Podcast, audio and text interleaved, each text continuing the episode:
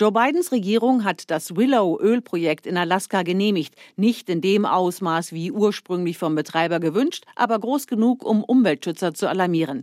Der Konzern ConocoPhillips wollte im Nordwesten Alaskas fünf Bohrplattformen bauen, zig Kilometer an Straßen und Pipelines dazu Brücken.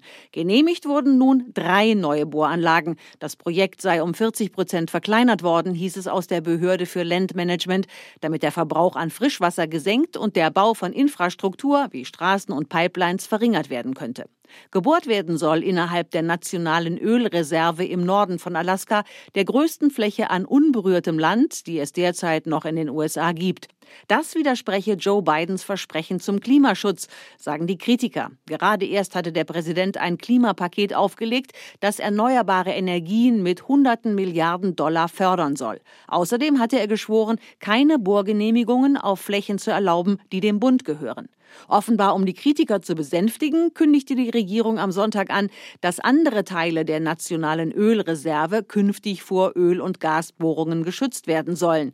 So sollen fast 1300 Quadratkilometer im Norden Alaskas künftig off-limit sein.